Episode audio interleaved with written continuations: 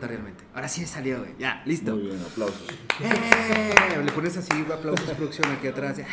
La gente no sabe, pero tenemos aquí 10 minutos esperando a que le salga. así. Haciendo puras mamadas. Ya regresé otra vez, la toco como 17 veces. Y es que es como mi quinta taza de café hoy.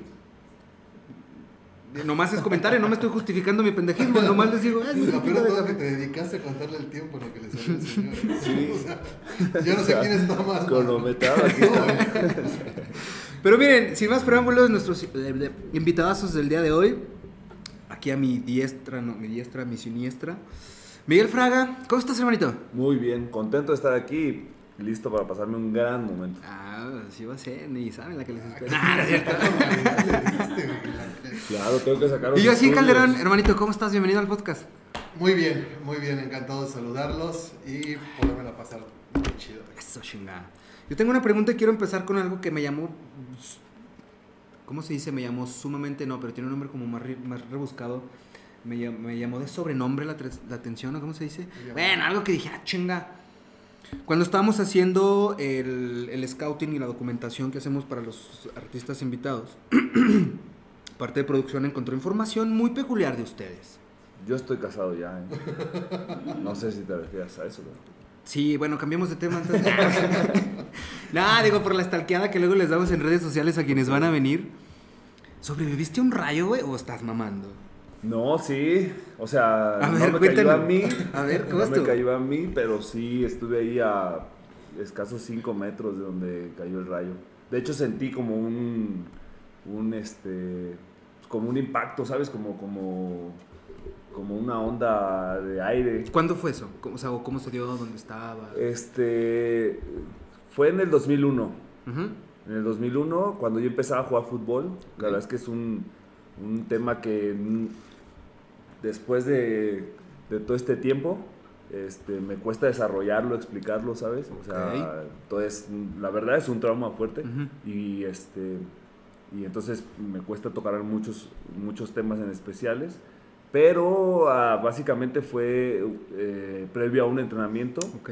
este, en, en Morelia, cuando estábamos en Monarcas Morelia, previo a un entrenamiento, nos juntamos, este, como todos los días, teníamos escasos eh, dos meses Ujú. de que el equipo se había formado, eh, ya como Monarcas Morelia, pero eran compañeros que conocía de toda la vida, o sea, desde que yo empecé a jugar fútbol a los cuatro años, tuve a un compañero ahí, eh, cuando jugaba contra otros, Hold on, a los cuatro años ya jugabas fútbol. a los cuatro Qué años. chido, güey. Ok, ok, Pues ni tanto para un niño de cuatro años, pero mi papá me obligaba, entonces tenía que ir, porque no era como que yo quisiera ir mucho a jugar fútbol.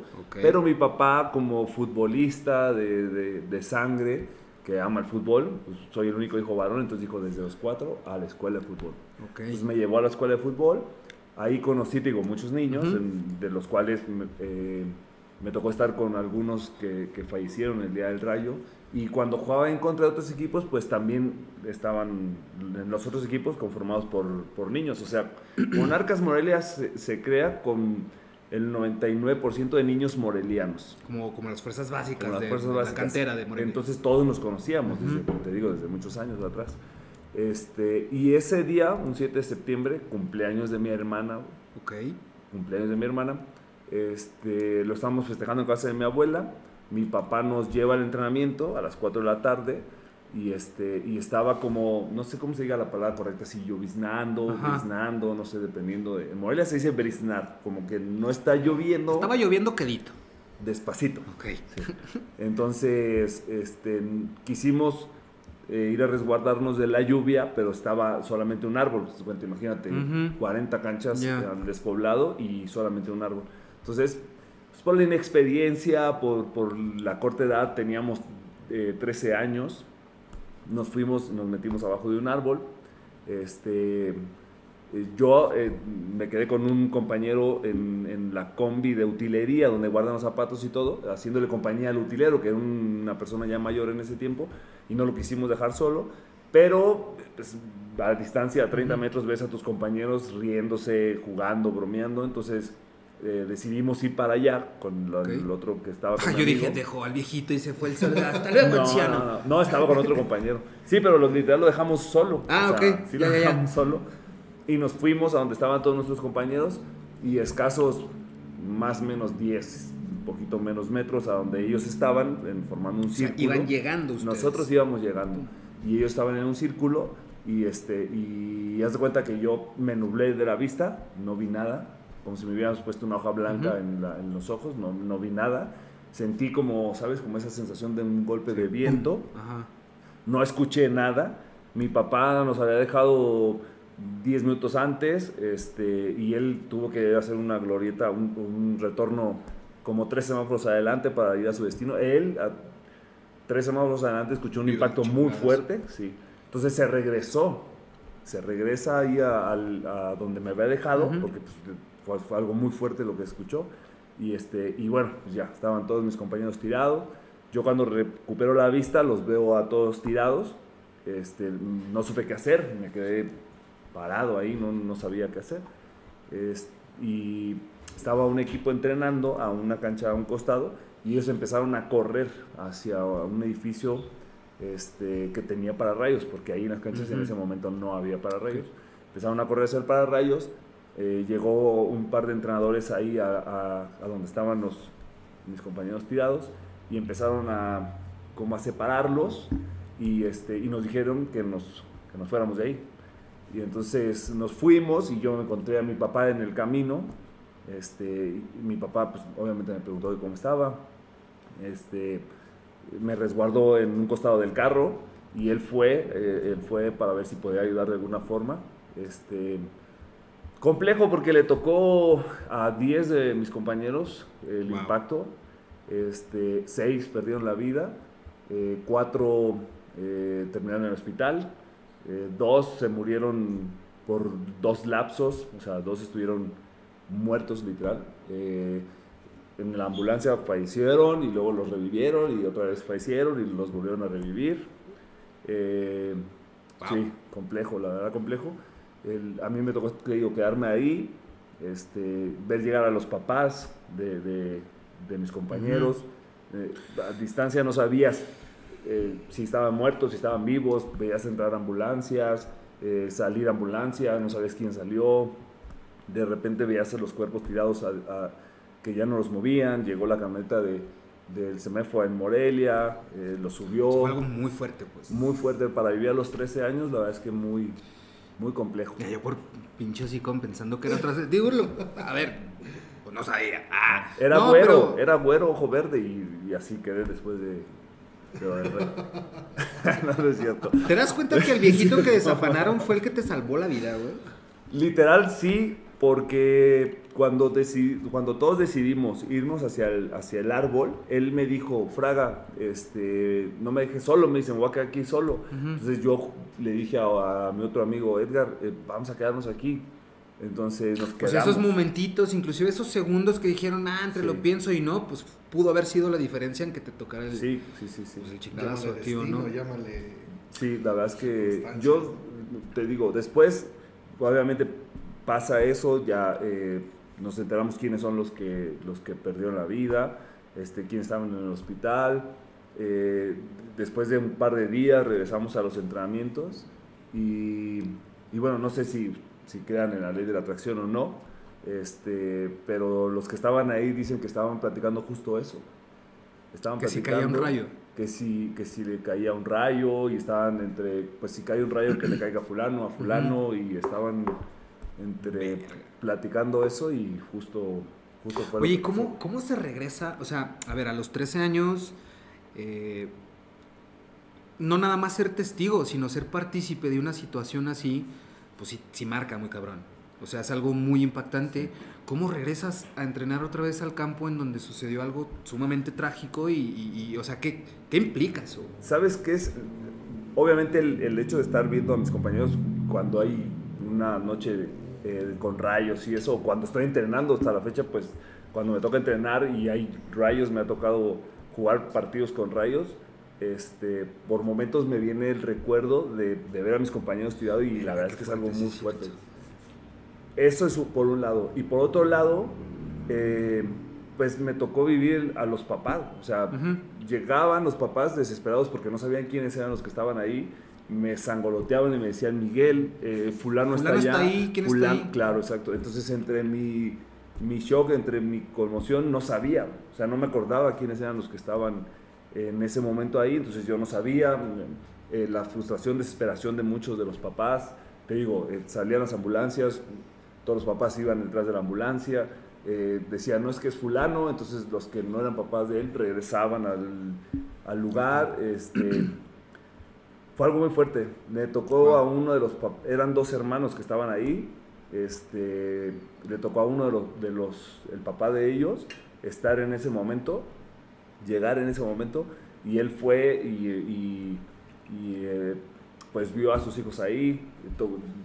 Desafortunadamente eh, uno de sus hijos eh, falleció en sus brazos. Entonces ver todo eso la verdad es que es un, un momento complicado y más a los 13 años cuando no entiendes muy bien por qué pasan las cosas y por qué pasa tan corta edad y por qué a niños que pues, son deportistas, sanos. Oye, ¿no le agarraste como ningún resentimiento al fútbol, O sea, no. no, hubo algo, no, no negativo, quiero decirlo, pero pues al final del día son cosas que nos marcan.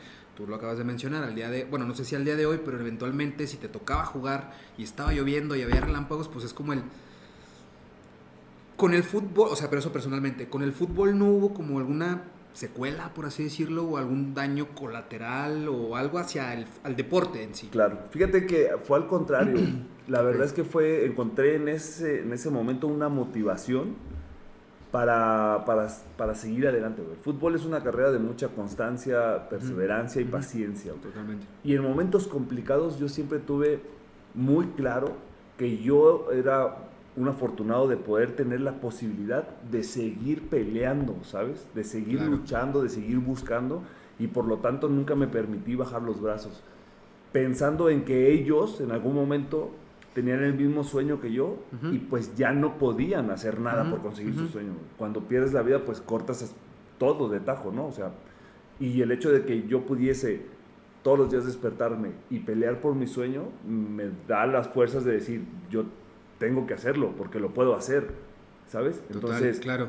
la realidad es que desde ese momento me eché en mi costal de, ilusiones, de, sueños, sus sueños, y dije, bueno, ahora lo voy a hacer por mi sueño y por el sueño de seis compañeros más que querían jugar fútbol profesional. Qué chido. Al día de hoy es algo que, o sea, me queda claro que es algo, sigue siendo algo sumamente impactante. No sabía que iba por ahí. me sorprendí yo, inclusive dije, ¿cómo se te regresan las cosas en el hocico? Ah, yo por pinche hocicón. Pero al día de hoy, ¿cómo estás con eso? O sea, ya hiciste las paces con la situación, ya estás chido, ya, ya se puede bromear al respecto, ¿es soon? Eh, te digo, es un tema complicado. Ah, o sea, obviamente siempre trato de sacarle como, como el aprendizaje. Claro. Pero sí es un tema, un tema complicado. De hecho, hace algunos días eh, retomé esa situación porque bueno, soy director eh, del deporte en una fundación en Morelia y, pues me da mucha tristeza que al final del día el deporte en Morelia esté olvidando ese hecho. Y, hicieron un monumento en Morelia, el cual ahora está olvidado, está... Entonces, uno de mis propósitos de año nuevo con la fundación es restaurar ese monumento, regresar a la vida, su recuerdo, y, este, y poderlo tener presente, que los deportistas del Estado y en general del país, pues sepan que hay, hay unos niños que perdieron la vida haciendo lo que les gustaba y luchando por conseguir un sueño. Entonces, lo que sí, sigo traumatizado, o sea, noches que llueve no duermo y cuando me toca jugar fútbol que está lloviendo, la verdad es que sí es Sí, lo he aprendido a manejar porque ya tengo 17 años jugando profesional, pero sí es donde todavía se me enchina la piel en, por momentos. Obviamente por un recuerdo que te digo, es muy vívido para mí. Desde los cuatro años en la escuela de fútbol, persiguiendo el sueño de tu papá. ¿Y por qué lo digo? Persiguiendo el sueño de tu papá. Inclusive eh, hay un libro muy interesante que se llama La negación de la muerte, de Ernest Becker y plantea tres situaciones diferentes en donde nosotros como seres humanos siempre queremos eh, perdurar, güey, prevalecer, estar aquí toda la pinche vida. Es el arte, la religión y los hijos. El arte. A ver, al día de hoy seguimos citando a Shakespeare, ¿no? Y, artistas plásticos, artistas de la vertiente que tú quieras, perduras y una obra queda por mucho tiempo, ¿no? La religión, ah, es que cuando me muera me voy a ir al cielo y la vida eterna. Entonces queremos perdurar, queremos... Y los hijos, porque muchas veces queremos imprimirnos en nuestros hijos.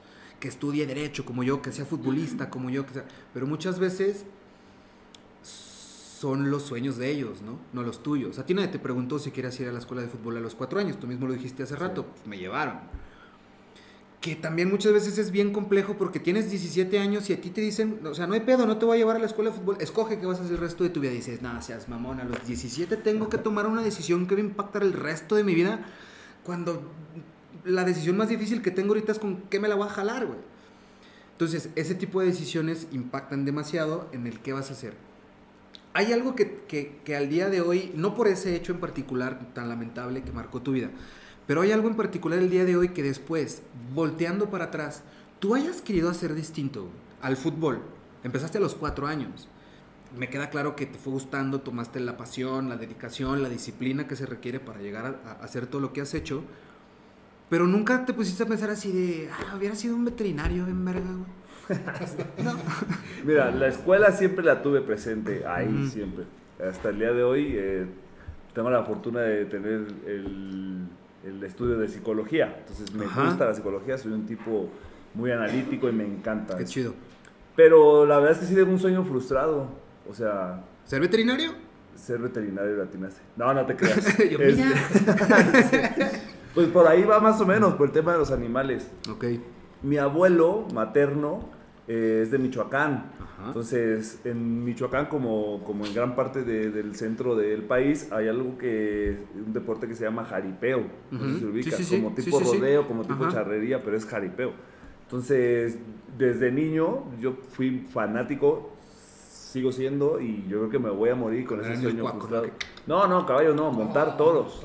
Ah, ok, acá en sí, sí, sí, jinete, montar toros. O sea, siempre yo le, decía a mi mamá, eh, yo voy a ser jinete, yo voy a ser jinete. Y te lo juro por Dios que mm, de niño, o sea, te estoy hablando de 10, 11, 12 años, cuando empecé ya a jugar fútbol, me motivaba más. O sea, sentía un respeto enorme cuando conocía a un jinete de toros que a un, futbolista, profesional. A huevo, sí. O sea, yo no quería tomarme fotos con los futbolistas. O sea, llegó un momento donde sí dije, ok, ellos hacen lo que yo quiero hacer y los respeto, los admiro y pero de niño, o sea, en ese, en ese momento de, de, los ojos de decir, estoy con, claro, estoy con Mickey Mouse, así, o sea, esa emoción, era decir, es que estoy con tal jinete de todo. Y era Don Pancho, ¿no? Así lleno de caca, güey, que se cayó del todo, así de, ¿qué, mijo? Y decía, wow, qué bonito.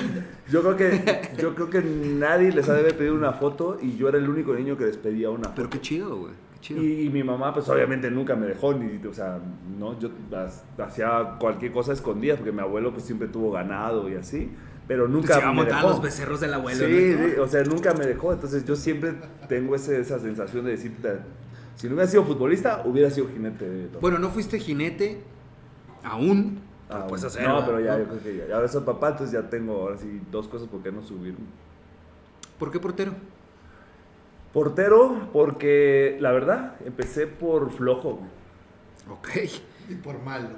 No, por flojo. A lo mejor también eras bien malo en la cancha. No, porque a los cuatro años no, sabía si era bueno o no. La verdad empecé por flojo. O sea, el primer día de entrenamiento me acuerdo muy bien que era correr atrás de la pelota, porque aparte niños de 4 o 5 años y 6 que eran los que estábamos, pues, cero orden, cero estructura, era nomás correr por correr, ¿no? Entonces yo me quedaba viendo y decía, pues yo no quiero correr atrás de todo. Entonces, yo quiero verlos como corren sí, atrás. O sea, yo y siempre fui de los más altos. Entonces, el siguiente entrenamiento no fue el portero y el profe dijo, ¿quién se quiere poner? Pues yo. Y de hecho hubo un conflicto, o sea, mi mamá estuvo a nada de sacarme de esa escuela porque no quería que fuera portero. Mi papá no jugó profesional, pero jugó amateur y de delantero. O sea, mi mamá me decía, mete goles. fuera CR7, ¿no? Que cobrara más porque el portero no cobra. Pero decía, mete goles. Joaquín Mineros. decía, mete goles. Y yo, no, no quiero meter goles. Y el entrenador le decía, no, respete al niño. Pues si el niño tiene una decisión, déjelo ahí. Y yo decía, no quiero correr, no quiero correr, no quiero correr. Y con el tiempo, y la verdad es que fue con el tiempo, porque tampoco tuve entrenamiento de portero, con el tiempo empecé ahí como a agarrarle la onda y afortunadamente me dio para, para poder jugar profesional, pero la realidad es que empecé por flojo, esa es la realidad. Mira qué cosas. Soy un portero bien vergas porque era un huevón. digo, no todo el mundo tiene esa historia de éxito. Yosin, ¿Qué? ¿qué tanto se conocen? Pues ¿Eres su entrenador? Más de lo que Sí. deberíamos. ¿Qué tanto se conocen? Más de lo que deberíamos en seis meses. O sea, más de lo que deberíamos de conocernos en seis meses. No sé O sea, tienen seis meses de conocerse Sí, y ya se tenemos conocen seis un meses. chingo en Exacto, seis meses. más de lo que deberíamos de habernos conocido en seis meses. Hasta ahí dejémoslo, güey. No te puedo decir qué tanto. Me estás dejando así muchas dudas. El espectro es muy amplio, güey. Pero, y eres casado, güey. Oye, yo sí, digo, te lo juro que ahorita estaba pensando cómo estructurar esta pregunta sin sonar ojete. Pero es que no es que sea una pregunta ojete. Aparte, no sé, a mí no me gusta tener filtros. Quizás se va a escuchar raro, pero es que tiene todo el sentido del mundo y voy a contextualizar. Dale. Primero, ¿qué significa para ti entrenar a un portero que le tiene miedo a los rayos? Contextualizo. Me queda claro, ahorita nos compartes un poquito más. Ser entrenador de porteros es un entrenamiento totalmente aparte de los que tienen la otra- toda la bola de güeyes. Sí, sí, sí. Muy diferente. Es, es un tema más de... eh, así lo veo yo. Es un tema más de estar muy consciente de todo lo que está pasando a tu alrededor, reflejos, estar al puro pedo. Y si ese tipo de cosas quiero creer que ya lo sabías. O sea, que lo tenías en el radar eh, eh, o no. Bueno, la situación que ha pasado en determinado momento Sí, porque sí, es sí. algo que impacta directamente con tu trabajo. Eh, a lo que te dedicas es, o sea, llueva, truenero, lampaguee, tú tienes que estar en una portería defendiendo el arco.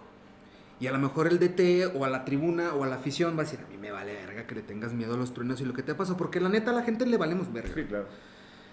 Pero ya en un tema profesional, Claro. tú tienes que entrenar a un portero para ser el mejor.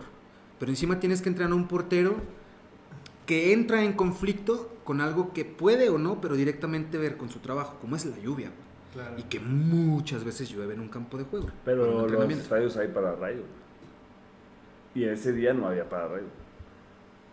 O sea, entiendo el contexto, pero... Pero la inquietud puede ser, o sea, la inquiet- creo yo, corrígeme si estoy mal, la inquietud o ese estrés o esa sensación de que algo no está bien, haya o no haya pararrayos, existe si está lloviendo, o el hecho de que haya un pararrayos en el estadio ya se difumina todo y puedes trabajar sin No, pedos. o sea, al final del día pues ya soy un arquero viejo. O sea, Ajá. ya tengo 35 años, tengo 17 años jugando profesional. o Wow, sea, wow, ya- wow, wow, yo tengo 35 años y yo no soy... No, bueno, pero para el fútbol ya Ya, soy un sí, arquero claro, ya, sí, con, sí. Ya, ya con mis años encima. Este, y pues, obviamente ya lo he aprendido a manejar todo eso. Eh, y creo que mientras no le tenga miedo a las pelotas, a los balones, pues lo, de menos. Yo una vez conocí un portero que se hizo muy bueno porque le tenía miedo a los balones. Porque a él lo bulleaban en el kinder.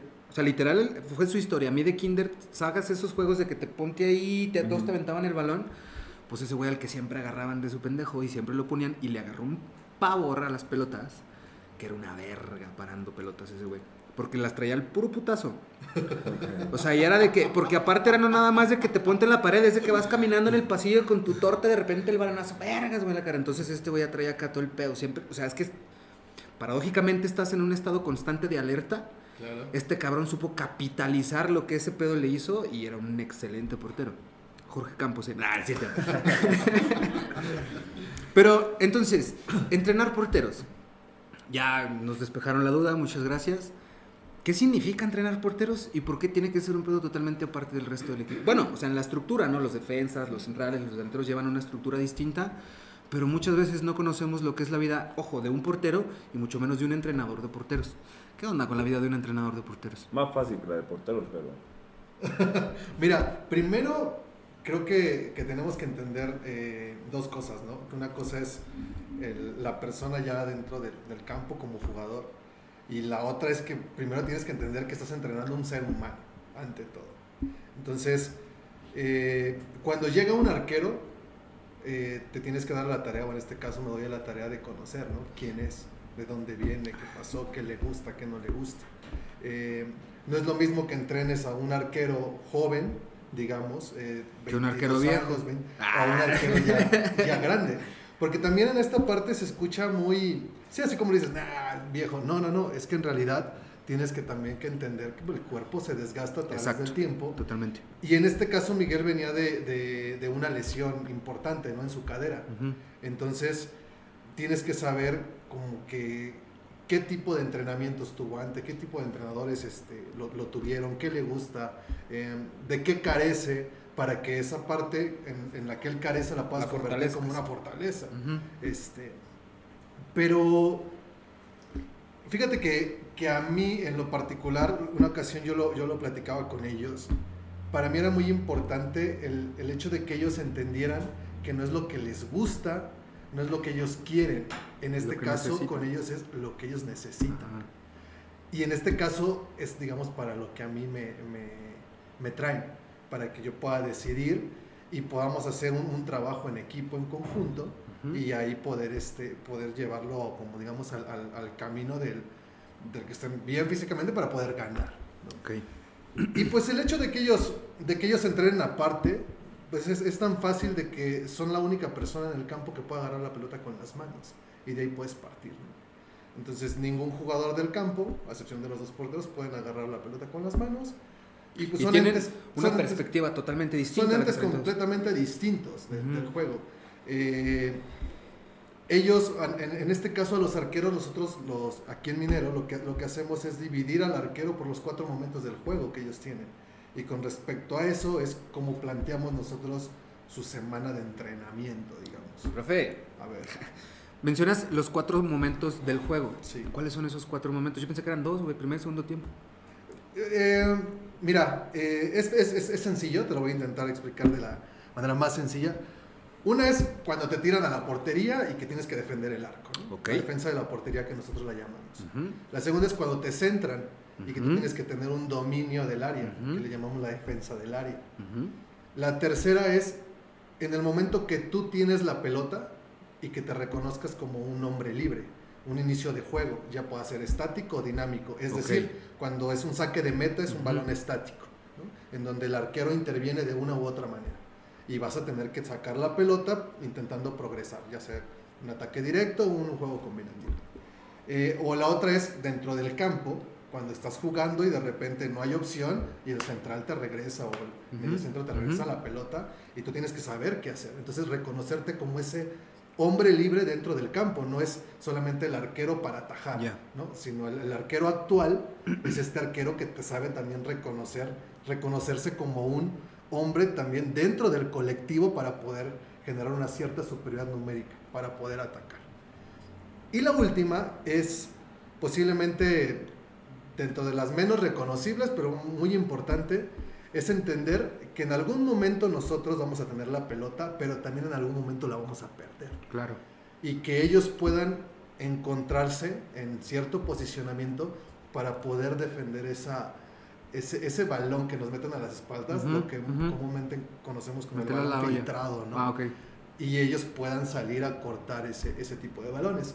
Son los cuatro momentos en los que nosotros así lo, así lo, lo reconocemos, así lo trabajamos. Y pues bueno, también hay otra cosa importante que es lo que ellos van a hacer dentro del campo, lo que nos pide el entrenador, lo que nos pide el club, lo que nos pide el dueño. Quiero que hagan esto. Y la otra es a lo que se van a enfrentar. Profe, ¿qué, qué, qué tiene más peso? güey? O sea, ya vamos a entrar en el morbillo. Nada, sí pero ¿qué tiene más peso? ¿Lo que diga el dueño del club o lo que diga el director técnico? Yo creo que es, es la... Es el ¿O es un conjunto- pinche con- tira y afloja? Es el conjunto de muchas cosas, ¿no? Eh, obviamente hay una filosofía, ¿no? Hay una, hay una manera de cómo se concibe, el- de cómo concebimos el juego. Y obviamente este, esta, esta gente pues intenta traer a, la, a la- digamos, a las personas que, que- que nos podamos entender y a través de esto poder hacer una sincronía y poder tener este tipo de jugadores que puedan desarrollar esta idea que yo tengo para con mi equipo. Pero yo, yo no la pondría como aparte. Yo creo que es un conjunto de, de- de todos. O sea, porque hay directivas que sí son muy cuadradas, hay directivas que son más flexibles. O sea, el cuerpo técnico, pues, ¿no? Sí, sí, sí. Y evidentemente el cuerpo técnico también tiene muchas voces y muchos votos para tomar decisiones antes de que suba, corporativo, etcétera. ¿Cómo se llega a ser entrenador de porteros? A ver, me queda claro que para ser jugador, eh, la más de las veces es eh, iniciarte en el mundo del deporte desde muy temprana edad. Desde chavito, que le agarres el gusto, o inclusive después por propio gusto. Conozco mucha gente que juegan profesionalmente y a los 14, 15 dijeron, me quiero dedicar a eso y se me, le metieron huevos y hoy en día lo están cumpliendo. Pero para hacer, más bien, para hacer cuerpo técnico indistintamente de la función, el puesto, por ejemplo, el entrenador de porteros, quiero creer como que hay como cierta academia, una escuela, una preparación, eh, y preguntarte también, ¿tú fuiste portero? Eh, quisiste ser portero y no pudiste, y por eso mejor los entrenaste. O sea, ¿cómo, ¿cómo se va dando este tema? En la dirección técnica, pues muchas veces es un exjugador. Sí. Y los entrenadores o los preparadores también muchas veces son o exjugadores o, o, o en una preparación específica. En tu caso, ¿cómo fue? ¿Fuiste portero en algún momento? ¿No has portereado? Pero, entonces, ¿por qué los entrenas? ¿Cómo está ahí el tema? Mira, eh, creo que desafortunadamente la verdad es que no tuve como la, la fortuna que a lo mejor tuvo Miguel de que lo llevaran desde chiquito a una, a una escuela de fútbol. Lo intenté, me gustó, como todos niños, como todo niño, creo que mi sueño era ser futbolista. Eh, yo no creo que me hayan puesto en la portería por, por flojo, como él. Tú sí corrías. Yo, yo, a mí se me- pero, pero a mí yo creo que desde un principio era un gusto, ¿eh? Era un gusto. Tenía un primo que en paz descanse, este, más grande que yo, cuatro o cinco años, y salíamos a jugar a la, a la banqueta. ¿A qué edad iniciaste tú en el fútbol? Yo, yo creo que desde, desde chiquito. Bueno, tengo, tengo este, fotos en donde todos mis pasteles eran de fútbol. Ok. O sea, ya lo traías entonces Yo- desde sí, siempre. Sí, sí, yo creo que no hay niño que no nazca aquí en México que difícilmente no agarre la pelota y se ponga a patearla. Ujú, yo creo ujú. que ya como buen mexicano nacemos Sí, no, con pues- el gusto por el fútbol. Y después, obviamente, mi familia, mi mamá, mis tíos. De hecho, mis papás se conocieron en, creo que en un estadio. Este, ¡Qué chido! ¡A huevo! Entonces de ahí nace Nice. el amor, ¿no? Por, Ok, ok. por el fútbol. Pero bueno, yo con mi, con mi primo salía a la calle y yo creo que él no tenía con quién jugar y me decía, Panzón, ponte. Ponte. Y pues yo encantado, ¿no? De ponerme y jugaba a ser Jorge Campos Ujú. y jugaba a ser todo Dios. Después ya este, crezco y tengo la oportunidad de intentar jugar en, en- en una, este, en una tercera división. Juego, pero juego muy poco, entonces yo me considero como una persona que no jugó fútbol profesional. Ok. Pero en su momento recriminé mucho. Actualmente puedo agradecer que creo que tuve al peor entrenador de porteros del todo el fútbol mexicano. Por respeto a él no digo su nombre, pero la verdad es que Pero si nos estás escuchando, Pablo, chinga.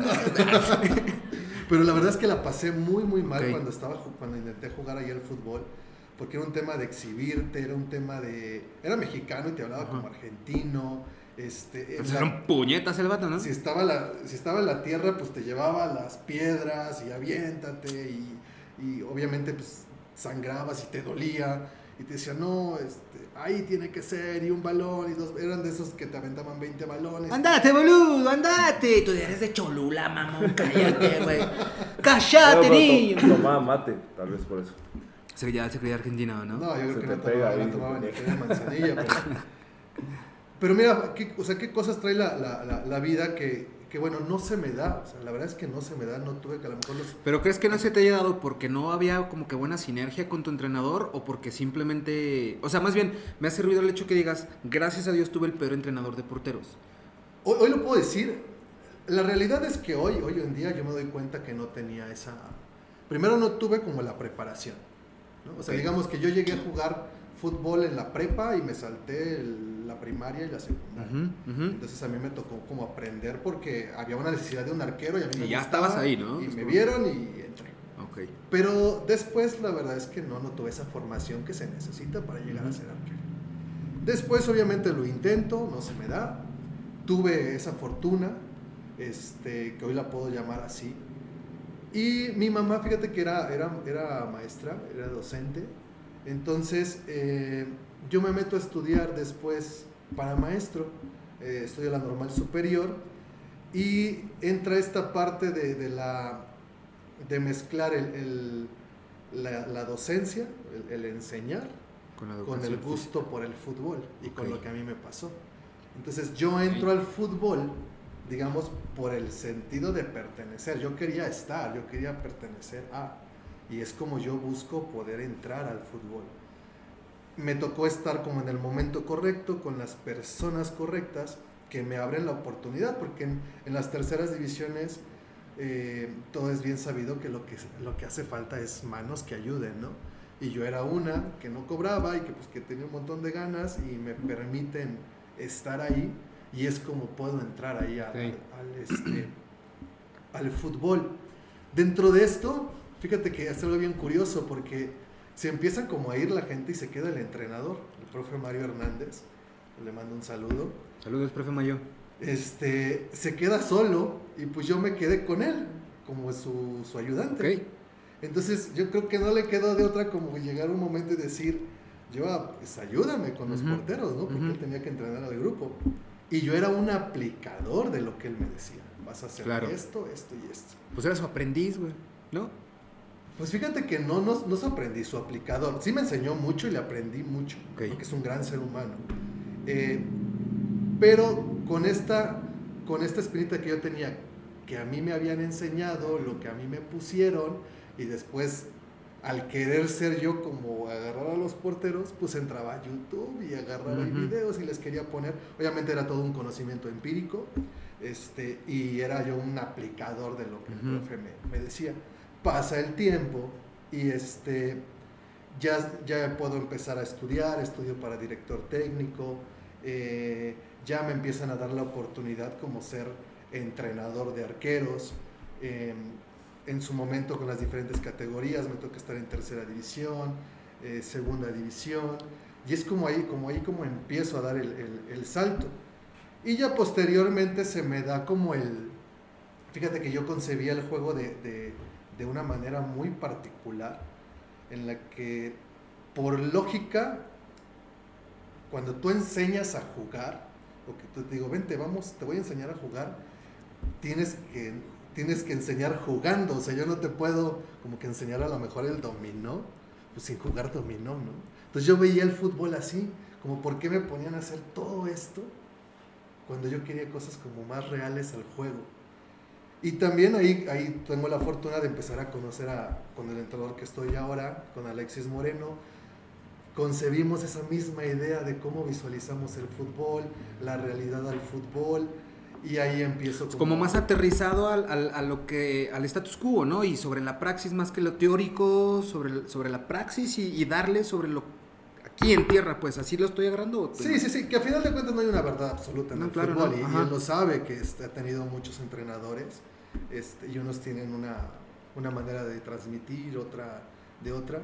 A mí me ha funcionado el, el hecho de poder primero saber que, que trabajo con, con seres humanos. La segunda es, eh, siempre he tenido claro que la persona que se dedica a enseñar pues nunca puede dejar de aprender, ¿no? Totalmente. Entonces, siempre estar claro. abierto a, a escucharlos.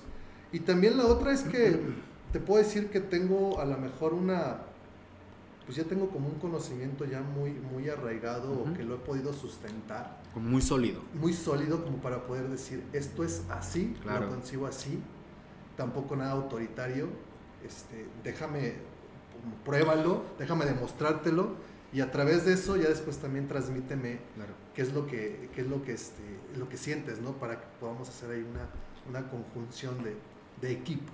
Porque está chido, o sea, ahí ya se conjuga como. O sea, es, es- como una gama de matices, justo para matizar, o sea, se conjuga la experiencia que tú tienes también eh, como jugador, la experiencia académica, la experiencia conjugada de estas dos, pero también la visión Sí, y la sí. apertura de decir, pues justo, yo no tengo la verdad absoluta y sin ser autoritario, pero sí con las credenciales suficientes para decir, no, mi chingón, es así. Pero sin ser autoritario de, mira, o, o al menos así lo de, o vamos dándole por aquí, este es el camino y vemos que nos funciona y con la apertura de si a ti no te funciona, buscar algo que nos funcione, ¿no? Sí, sí, sí. Por ahí va el tema. Sí, o sea, te digo, creo que soy afortunado porque al final de cuentas se me dieron las cosas. O sea, tuve la fortuna de que a lo mejor mi etapa como futbolista fue a lo mejor un poquito nada grata, ¿no? Recordar ese tipo de entrenamientos. Después que puedo estudiar para maestro. Después que se me abre el camino con gente que me da la oportunidad. Después gente que ve en mí un potencial este, y que digo, bueno, va. Y ya después poder conjuntar todo ese tipo de cosas y decir, a ver, yo no jugué fútbol, bueno, lo practiqué viví lo que se siente esa experiencia de estar ahí abajo de la portería, no era, yo no era nada bueno. Y después ya poder este, como transmitir, ¿no? Como decir, a ver, ¿qué tengo yo que no tengan todos los exprofesionales? Porque la verdad es que muchas veces toda la gente que ocupa estos puestos este, compiten a través de la, experiencia. Es decir, yo jugué, a mí me pasó, yo viví esto, a mí me dio esto, esto es lo que yo te doy. Pero la antítesis de eso, que se me hace súper chido, es que tú dices, güey, yo ni siquiera era bueno. O sea, no partes de decir, como yo era la verga, yo les voy a decir cómo ser ustedes. Porque hay mucha gente así, ¿eh? o sea, parten de que no, no, yo fui el super porterazo, entonces yo te voy a decir cómo lo tienes que hacer, porque hablan de, o sea, con conocimiento de causa, pero pensando que es la verdad absoluta. Y siempre lo tuve firme. Entonces, a mí no me quedó de otra más que refugiarme en, libros, más que refugiarme en conocimiento. Que claro, o sea, creo que lo mejor sería experiencia, conocimiento, y de ahí Totalmente, ¿no? y, y, te doto de, de, de todo lo que te puedo transmitir. Pero a mí, a mí en este caso no, o sea, yo me agarré de estas cosas vivenciales que me pasaron y ya después pude haber dicho, pude, pude, haber, pude decir, a ver, ya tengo este conocimiento, obviamente traigo mucha experiencia, me equivoqué también mucho. Claro. Este, pero ya después pude sustentarlo y dije, va, o sea, y también otra es creerte. Y es, es justo ese paradigma, porque o se, puede navegar pensando que solamente de una manera se pueden hacer las cosas, o que solamente de una manera se pueden entrenar porteros, o que solamente de una manera se puede llegar a ser portero. Y creo que hoy, hoy sabemos que realmente no, o sea, puede haber distintas maneras de consolidar una pasión, un gusto, un conocimiento académica, empírica, o la, la manera que se, que se te da, porque también muchas veces es hacer lo que se puede con lo que se tiene. Y fíjate que lo resumo así la pasión con la que yo enseño, pero también con la apertura que ellos tienen para ser receptivos y claro. aplicar. Tiene que ser una simbiosis, si no, no va a funcionar. Si no, esto no. O sea, yo puedo ser el mejor entrenador del mundo, o así me puedo concebir yo, así me puede concebir la gente, pero si no hay la apertura de, de pues, del receptor, a final de cuentas no lograré nada, ¿no? Ya ves, Miguel, ponte las pilas, güey. Ya no lo ningunees, güey. No, si tienes suerte que su primer arquero grande le tocara yo. O sea, yo soy un pan de Dios. Eso dices tú. Ah. Oigan, me queda clarísimo que en, un tema deportivo hay, hay muchas vertientes, muchos matices, pero una vertiente muy importante y un matiz sumamente sustancial dentro del, del, fútbol, sobre todo, y a ver, neta, lo acabamos de ver en el Mundial de Qatar que acaba de terminar, que justo terminó. El fútbol más que un deporte es un negocio. Y es un negocio para unos muy jugoso, para otros no tanto quizá, pero al final del día el fútbol también es un negocio que deja mucho, mucho. Y creo que un muy buen ejemplo de eso es el Mundial que acaba de pasar. Claro. O sea, el Mundial de Qatar 2022 fue un negocio, Y fue un negocio para muy pocos, aparte. Y fue inclusive, no dicho por mí, hay mucha gente que, que en el análisis ya, en el big picture, pues fue hasta un capricho el querer hacer un mundial en medio del puto desierto. Se logró chingón, con creces, ni siquiera se recuperó la lana que le invirtieron y que, bueno, más bien la que querían sacar. En fin, el punto es cómo, cómo no cruzar esta línea tan delgada en donde se confunda entonces ya la pasión con la ambición. Tanto el deportista como el, como el, como el staff, pues en general, ¿no? Porque también sucede. No sé si les ha pasado, no sé si alguna vez se han visto tentados, pero, pero ¿Cómo median o mediarían ustedes justo el no intentar cruzar o el no cruzar esta línea? A veces probablemente ni cuenta te das entre la pasión y la ambición. Yo creo que le diste a clavo. El desconocimiento es lo que te hace no tener acceso a varias cosas. Y la realidad de las cosas es que el futbolista se ocupa por la cancha. O sea, nosotros desconocemos cómo se maneje el fútbol y te lo digo de verdad. O sea, no, no es no es choro, O sea, el futbolista no te metes en temas administrativos, no te metes en temas de cómo lleva la operación de un club, no, no, no son temas que te competen. A nosotros nos competen la cancha. Pero también es un tema, perdón que te interrumpa, también es un tema del futbolista per se, para luego la marca que te pongan o aquí enfrente o la que tú pongas acá enfrente anunciando X o Y marcas. Pero fíjate que es algo que el futbolista no, no no es que no te interese, pero no es algo relevante para tu Sí, no, día no. a día. No, inclusive hay muchos futbolistas que ni siquiera les gusta. Güey, tienes que hacer un comercial para Bimbo. Puta Claro, madre, otra vez. Sí, claro. Y, muchos, y la mayoría de los futbolistas, fíjate que ese es un tema que al día de hoy eh, es muy virgen con el futbolista. Las redes sociales, tema marketing, Sí, tema... O sea, nosotros mm, desafortunadamente no entendemos el impacto que tenemos con los niños y también el lado marketing de manejar tu imagen como para concebir algunos patrocinios, algunas cosas. O sea, el futbolista es muy alejado al- el día de hoy a las redes sociales por el tema de que si no te va bien dentro de la cancha, ¿sabes? No quieres publicar alguna foto, no quieres salir en un video porque entonces te van a atacar y te van a decir, oye, en lugar de estar haciendo podcast, ponte a entrenar y todo ese tema que el futbolista se quiere mantener al margen. Como al margen de los medios, eso. vea, güey, sí cierto, no lo había visto desde esa perspectiva. Te lo digo porque estoy adentro Sí, en sí, el sí. día a día. O sea, agarras y dices, oye, vamos a hacer un TikTok. No, ¿sabes? ¿Por qué? Porque si no juego bien, me van Me a, van a chingar con ese TikTok. Claro. Oye, una foto, no, ¿sabes? Entonces son pocos los jugadores, de hecho hay un par de jugadores que tienen eh, podcast que, que se animan a, a incursionar en ese lado. Y tema administrativo, tema de manejo de fútbol, la verdad es que el jugador no se implica en eso. O sea, Oye, tú, pero tú estás es- dentro de la cancha y, te y no sabes otra cosa. Ese, ese tema de... A ver, porque pues como, como en todo, ¿no? Me queda claro que la afición también tiene eh, una gran injerencia a la hora de desempeñar X o Y deporte. No es lo mismo inclusive jugar en un estadio a puertas cerradas que jugar con un estadio lleno o que jugar en un estadio donde tu, en tu portería te tocó la barra de los contrarios. O sea, implica muchas cosas el papel que juega la afición. En la crítica, como tal, porque a ver, en México, si mal no recuerdo, corrígeme aquí Claudia Producción, creo que en México hay 54 tipos de chiles diferentes. Hay gente que ningún puto chile les embona. Ni uno. Sí, claro. Si haces porque haces, si no haces porque no hiciste, si dejaste de hacer porque dejaste de hacer, o si empezaste a hacerlo como por qué vergas lo empezaste a hacer, mejor ponte a porteriar. Insisto, sí me queda claro, a veces la crítica es muy buena, pero también el estar superditado a si hago o no algo por la crítica se convierte en este tema, y lo mencionábamos hace rato, en, en una lucha entre lo que yo quiero versus lo que yo pienso que ellos quieren para mí. Y es como estar muy cabrón. Dicho esto, ¿qué tanto permiten ustedes el, el sí? O sea, entiendo la parte perfecta de querer estar un tanto al margen de los medios, pero aún y con eso no podemos ser omisos a la crítica, la neta. Por más que digamos, No, nah, ya a mí me vale verga lo que... Es cierto, mientes, no digas mentiras. Sí nos importa lo que piense y diga la gente de nosotros. ¿Qué tanto ustedes también permiten que influya ese pedo? Mira, en lo personal, a mí me, me ha tocado un cambio generacional muy cañón. O sea, yo empecé a jugar fútbol profesional en un vestidor de primera división en el 2005 ¿Con quién? con Morelia. Ok. Soy el arquero en la posición de arquero más, Más joven, joven, en ¿verdad? debutar en Ujú. la historia del fútbol. Eh, O sea, en la historia del fútbol mexicano.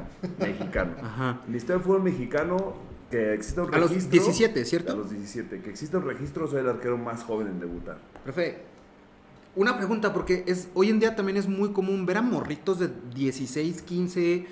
Bueno, no sé si de 15, pero yo sí he visto morros de 16 jugando ya en primera división. Sí, he sí. visto morros de 17. A ver, ahí está el pinche Mbappé, sacas. Es como el mismo Messi, es más, hasta. Y no, no, no nos vayamos con las grandes figuras. Los hermanos Dos Santos también, cuando, cuando, cuando Sí. debuta, etcétera. Cuando eres menor de edad, ¿qué implica ese pedo? O sea, porque tienes un contrato con un pinche empresonón gigante, tú eres menor de edad, hay ciertas obligaciones que tienes, hay ciertos derechos que tienes, pero hay ciertas obligaciones que ni te tocan, no sacas Claro. porque tienes papás que firman. Que... ¿Qué, ¿Qué rollo con eso, con los jugadores que son menores de edad? O sea, por ejemplo, contigo, ¿cómo fue el tema de los contratos, el tema de tus honorarios, el tema de tu administración, de lo que tú estabas haciendo? O sea, ¿cómo está ahí ese tema? Eh, mira, ah, te digo, yo me toca debutar de 17 años. En ese mismo equipo le toca debutar a Ever Guzmán, por ejemplo, que fue campeón del mundo con Giovanni Simón, Santos, Simón. que hizo un golazo ahí contra Brasil. A él le toca debutar de 16 años. Adrián Aldrete igual, también de 16, o sea, menores de edad. Este, y obviamente pues no puedes abrir una cuenta de banco, no se puede. Entonces tienes que ser por medio de los papás. Y pues para poder eh, firmar un contrato de primera división también tiene que ser por medio de los papás. De hecho, cuando sales del país, a mí me toca hacer, pasar por Las todas las selecciones nacionales, desde la 15 hasta tuve la fortuna de jugar en la mayor. Entonces, cuando sales del país, obviamente con menor edad, tienes que ¿Por qué no me acuerdo de ti? Ah, te creas. es un- Sí, claro. No, no te creas. No, te te-. No, este, tienes que salir con permiso de los papás del país. Ajá, cuando sí, pues menor es- edad. Claro, entonces el fútbol pues tiene muchas cosas que te da y, este, y otras que pues, obviamente te digo, afecta el día a día por la crítica, la realidad. Te decía que a mí me tocó estar en ese cambio de donde el 2005 pues, Ujú, ujú, no había redes sociales. O sea, sí, no existía, ni Facebook, redes si sociales, quiere. Bueno, existe claro. MySpace y esas madres, pero no eran No las redes existía, sociales. Claro, era- o sea, era el ajá. periódico. Simón. Y, jugabas, yo debuté y estaba esperando qué decía el periódico. ¿sabes? Al otro día, pues, las entrevistas eran en el periódico y, y no tenías como ese contacto directo con la gente. Entonces me, me toca el Nextel, donde empiezan las fotos, así como pixeleadas, ¿sabes? Donde Ajá. a lo mejor eh, te salías un ratito al cine o a esto y te tomaban la foto pixeleada y no, no soy, y ya, ya no era tan claro y no fui y no pasó ¿Cómo fue nada. este cambio para ti, güey? El, el- el estar y hasta siendo menor de edad, porque también está muy heavy ese pedo. El de repente tener tantos reflectores hacia ti, porque el tener tantos reflectores hacia ti es como esta letra no escrita y esta responsabilidad no cargada, pero que se siente, güey. A los 16, 17 años, ese pedo está heavy, ¿no? Sí, y te, te llega un mundo de cosas a esa edad. O sea, debutas, yo debuté en primera división. Obviamente yo estaba estudiando en la prepa, entonces Ujú. todos mis compañeros ya me veían diferente, el, el- el rector de la prepa diferente. Ya era como, pues, en, ese, en ese, esa edad no tenía carro. Entonces ¿Alguna era vez- subirte a la combi, pagar tus 3.50 que a mí me tocó pagar y decir, oye, tú eres el que acabas de jugar ayer. Ah, sí, sí, soy yo. O sea, sí te cambia el mundo completamente. Y más en una, en una ciudad como Morelia, pues que es futbolera y pasional a su equipo. Entonces pasaba cualquier cosa con el equipo y todo Morelia se daba cuenta. En lo familiar, en lo personal, en todo te cambia la ¿Cómo vida. crees que fue tu andar por Morelia? O sea, es decir, eh, hay muchos jugadores, porteros, no porteros, hay muchos jugadores que salen un tanto raspadones de ciertos equipos donde se hicieron. Pues final del día tú te hiciste en Morelia, saliste de Morelia, pero hay jugadores que salen medio raspadones. ¿Tu experiencia con Morelia, cómo fue? Y más adelante en los otros clubes a los que has pertenecido, ¿cuál ha sido el más culero y el mejor? ah, digo, sin raspar muebles, pues, pero No, bueno, te lo puedo decir. quiero, quiero creer que, hay, que ha habido altibajos. Te ¿no? puedo decir, no el más, o sea, porque todo lo disfruté. O sea, si, me, ujú. si me pones ahorita a decirte anécdotas, historias, te puedo decir mil y re- recuerdos y de todo. Acuérdate que, que siempre me porté bien, como lo dije en un principio. Totalmente lo sabemos. Este, pero te puedo decir en dónde no disfruté tanto la cancha porque no me tocó jugar tanto. Que al final del día el futbolista pues vive de los, de los minutos que te toca jugar. Si juegas, pues estás feliz y contento. Y si no juegas, pues sabes, estás incómodo y, este, y tal vez no lo disfrutas tanto el día a día, pero pasa por lo, por lo deportivo. ¿Y dónde te sentiste más incómodo? Donde no me tocó jugar tanto fue en Tijuana. En Tijuana, que a pesar de que pude conseguir un ascenso a primera división, de, de estar en el ascenso, el equipo subió a primera división, que Ujú. fue una experiencia de las más lindas que he tenido. Qué chido, güey. Porque la gente pues, se volcó en Sí, una man. ciudad que había mucho deseo de jugar o de tener equipo, se volcó, los dueños nos trataron increíble, me tocó vivir cosas muy padrísimas, pero dentro de la cancha no tuve los minutos que los partidos que yo hubiese hubieras querido. querido. Y donde mejor me he sentido ha sido en Atlas, Porque ha sido el equipo que me dio la posibilidad de llegar a selección nacional, la selección nacional mayor.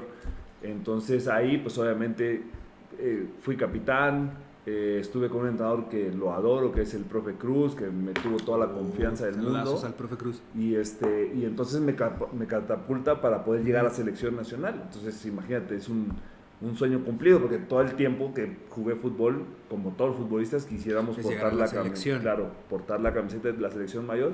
Y yo que había tenido un proceso de todas las selecciones inferiores, entonces pues me faltaba, ¿sabes? Como palomear la Ujú. mayor también. Y afortunadamente ahí tuve la, for- la fortuna de, de poder palomear eso, ¿sabes? De desbloquear el selección mayor, pues ya, ahí está. ¿Hay algo que no hayas palomeado en, en- en ese bucket list del fútbol? Güey, pues ya lo conseguiste. No, eh, muchas cosas. O sea, me ha tocado vivir todo en el fútbol. Literal, lo que se. Las casacas que te puedas poner en el fútbol, como decimos en, en el argot del Ajá, futbolista, ajá. del, del ser jugador más importante del equipo hasta ser el jugador más relegado de, de un equipo, las, me las he puesto todas. Titular, capitán, suplente, eh, todas. En algún momento el joven, ahora me toca ser el más grande del vestidor. O sea, todas las que pueda vivir un futbolista, las he vivido. Y eso es algo de lo que, de lo que me gusta compartir, pero también de repente, pues tú tienes otros anhelos, otros sueños y piensas tener una carrera como por ejemplo la de Osvaldo Sánchez. que es un gran amigo y, este, y él le tocó, pues, toda su carrera ser figura y ser mejor, el de los mejores en México, entonces, o un Guillermo Ochoa, o un Jesús Corona, pues no, no, yo no tuve la fortuna de, de eso, que tal vez ellos nunca fueron suplentes o tal vez ellos nunca sintieron lo que es que te digan, ¿sabes qué? Gracias, ya no entras en, en planes en mi equipo. Pero, pues sí tuve esos momentos de decir, bueno, ahora en primera división soy el capitán, el jugador más influyente, tengo... Oye, pero ese tipo de cosas también tienen que ver mucho, yo así lo creo y a lo mejor es la lectura que muchos de nosotros podemos tener porque pues, todo jugador, muchos jugadores tienen promotores, tienen sus managers, tienen sus asesores, tienen sus agencias. Es más, y la pregunta es esta, o sea, jugadores no nada más un Memocho a Corona, quien tú gustes y mandes, sino jugadores en general y de todo el mundo. O sea, realmente, y al Chile, realmente es porque si una persona se merece estar en ese puesto, ser tres, cuatro veces seleccionado y jugar esto, o la neta es un muy buen trabajo de su equipo de su oficina, pues, de su promotor, de lo que sea. Mira, yo te puedo decir que los jugadores que han pasado por selección es porque están en un gran momento. Ahora te digo, regresamos al, al, punto mediático de, la, de todo el... A ver, el meollo del asunto. O sea, pues es que también es un negocio y súper chido, o sea, respetable. Pero espérame, llegamos al, al punto donde donde cualquier cosa que nosotros te digamos es desde el reconocimiento. Seguramente yo te podrá dar su punto de vista, pero tampoco va a ser tan certero claro. porque no conocemos, o sea, no sabes realmente cómo, cómo es el... ¿Tú tuviste promotores? Sí, tengo promotores, pero el promotor no te sirve si no juegas, O sea, si no, si no demuestras dentro de la cancha, así sea el promotor que sea, no te va a poder llevar a ningún lado. Entonces, tiene que haber un complemento de una, tiene que haber un complemento. Tienes que dar resultados dentro de la cancha para que entonces un promotor te pueda llevar a otro equipo con otras condiciones diferentes, porque es como si llega el de las manzanas y te dice, te ofrezco esta manzana, y, ah, oye, ¿de dónde es? No, pues no sé, eh, ¿sabes? Pero está, bien chida, mira, Exacto. Pero está bien guapo, tiene ojos verdes, azules y el uniforme se le ve bien chido. Pues sí, pero o sea, jugó, no jugó, cómo lo hizo, ¿sabes? O sea, hay muchos muchas situaciones que sí, sí me constan que influyen en la decisión de un jugador. Las que no me constan, pues no te puedo decir si es cierto, si no es cierto, si el rumor, si no. ¿Sabes a mí que se me hace bien cagado justo de esto? Los... ¿Cómo se llaman? Los draft, drift, los... Sí, los draft, los... Draft. Sí. Cuando todo el mundo quiere ir o a bajarse los calzones o a ver a quién se la meten, la neta. O sea, yo traigo a estos jugadores, ¿quién los quiere? Y cuestan tanto y valen tanto porque hay gente que puede llegar así. De hecho, una vez a mí me tocó estar en Cancún en uno de esos. Para mí esa fue la lectura, ¿eh? Traigo tantos jugadores y estos cuestan tanto y son estos los requisitos. Hay otros que te están diciendo, güey, mira, aquí está este, por favor, velo, güey. Aquí están sus memorias, aquí está esto, aquí están sus credenciales, aquí está esto. Chécalo.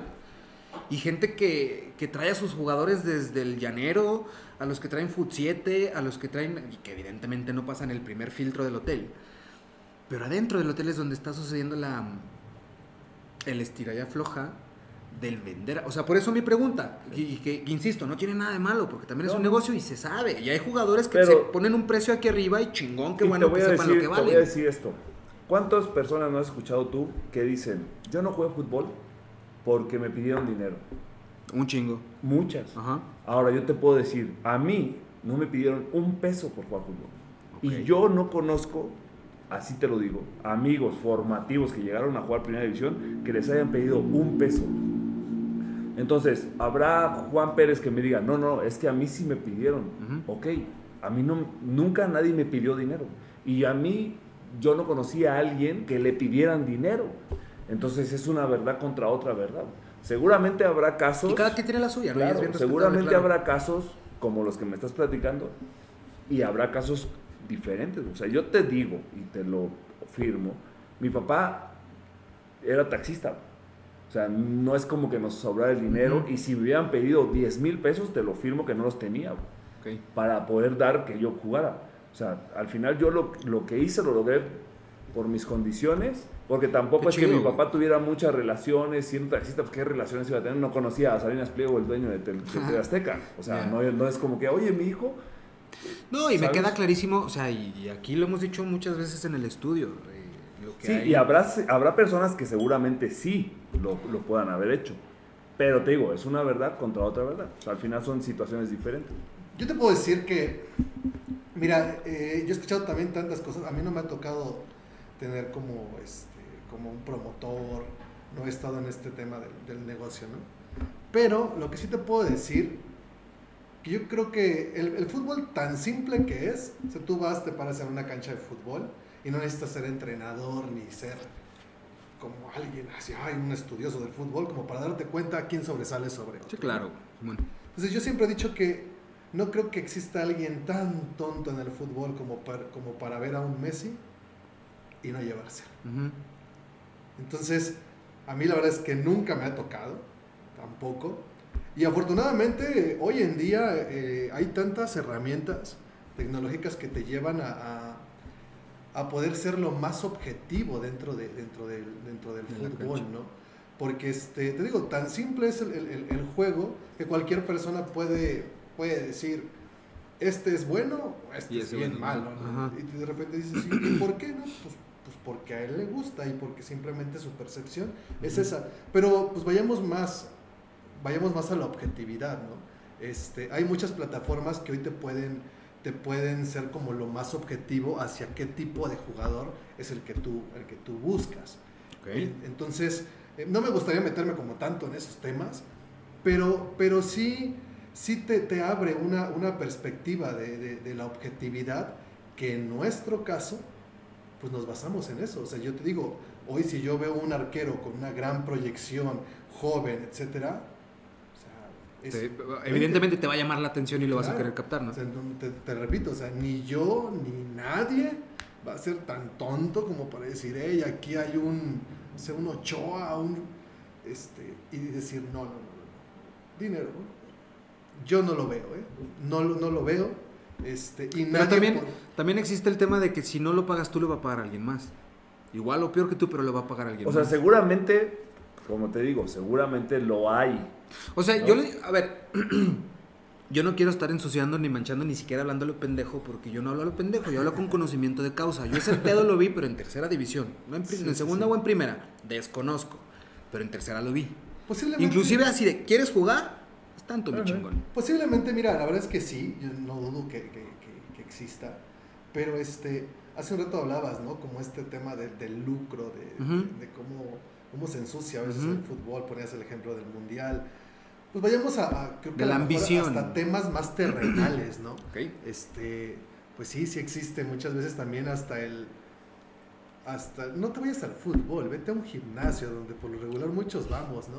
O sea, está el está el, el fuerte, digamos, el mamado, que se puso mamado porque se metió no sé qué tantas cosas y porque tuvo su genética o etcétera, pero se convirtió en nutriólogo, en entrenador, en, en Ok. este, preparador físico, te pone dietas y de repente dices, hey, hermano. ¿no? Y, y yo creo que aquí también, de una manera también a veces se lucra, ¿no? Te gustó, jugaste, medio te dio. Y hoy pues de una u otra manera, pues a veces hay gente que sí lucra con eso, con el decir, yo estuve aquí y te puedo conseguir una prueba allá. Y a Exacto. veces, pero, híjoles, es, es, es triste porque hay mucha gente que se deja engañar. Pero te repito, ¿eh? O sea, hay muchas, hay muchos clubes, yo te puedo hablar de mineros, en donde mineros las puertas las tiene abiertas y siempre está abierto a intentar captar a los mejores futbolistas. Qué chido. A los mejores. Qué chido. ¿no? Sin dinero, sin nada, hay una gran inversión de los dueños de, lo- de la familia López, en donde constantemente están en un escauteo de jugadores, en donde se les intenta brindar las mejores este, condiciones al futbolista, se les da casa club, comidas, están con un chef, está la nutrióloga al pendiente de ellos. O sea, hay un gran O sea, es esa equipo atención que- integral para cuidar al equipo, ¿no? No, y día. obviamente, obviamente, dices tú, es, o sea, intentamos captar a los mejores futbolistas, fuerzas básicas, jóvenes, intentarles, digamos, enseñar para que en determinado momento ellos puedan ser ese pilar en el, en el primer equipo y sean los que después nos lleven a, Claro. a, a primera división, ¿no? Ahí se van a perder uno que otro jugador, pero la- la- o sea, las bases y los cimientos, son mineros, Pues vienen. te, los, te, lo, te lo da desde, desde el chico. ¿no? Hoy tienen cuarta, quinta división, Ujú. tercera, segunda, expansión, femenil. Que yo creo que si es lo que se quiere, vaya, si lo que se pretende es crecer, es consolidar un proyecto, una institución, un Claro, equipo, claro, claro. tienes que empezar a hacer cantera. O sea, desde abajo y empezar a desdoblar porque... Por, vaya, porque ahí está el pedo, inclusive no, no, no quiero decir que se moldena como tú haces, pero al final del día es una empresa y una empresa tiene una manera de trabajar y si desde un inicio puedes ir moldeando esas maneras de trabajar para que el resultado del producto final sea el mejor, jalo, ¿no? Y qué chido que hoy en día en Mineros, porque aparte me consta, si es cierto, eh, la apertura y la... O sea, la apertura en ambos sentidos, o sea, que las puertas están abiertas, cara, y hasta para ir a correr al estadio. Sí, sí, sí. O sea, en otras ciudades no te abren las puertas del estadio para que puedas ir a correr, para que puedas ir a ver los entrenamientos o para que puedas hacer algo. Y aquí sí se tiene esa apertura que te da cercanía con la afición, que te da cercanía con la ciudad y que te da cercanía con el deporte. Al final del día también se trata del deporte, de fomentar, de incentivar. Lo dijiste eh, muy atinadamente, a veces no dimensionamos lo que representamos para los niños, ¿no? Por ejemplo. Pero al final del día es, es, es una imagen que algo va a decir, no mames, mira, huevo, yo, yo conozco muchos niños que dicen, es que yo quiero ser portero. Qué chido, güey, dale, agárrese de eso, mi chingón.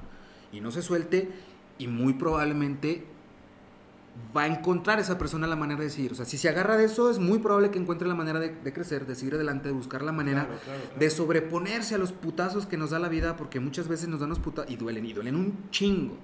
Y sobreponerse cuesta, ¿no? Esta sororidad de decir, sacudirse el chingadazo, me pusieron un cague, el saber ser humilde, pues bueno, no lo estoy haciendo bien, me van a llamar la atención, pero también el saberse avante en las cosas con la experiencia y con las credenciales de llegar a decir, mi chingones, así se hace, no se pendejen.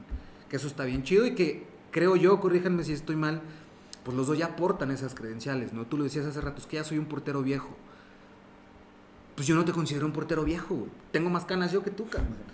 No, y mi señora tampoco, o sea, mi señora... Pero para la industria, ¿no? Porque también la industria sí, se va sí. moldeando de cierta manera. Claro. Hoy en día la industria, no mames, la lana que está metida en eso, en tecnología, en ropa, en la tecnología que ya trae la ropa para que tú puedas desempeñar mejor tu trabajo. Yo creo que no hay otra cosa que tenga más tecnología invertida que el deporte, en todos sus matices, ¿eh? Desde la natación, la NFL, el fútbol, el que pinches Claro, gustes y claro, mandes. claro.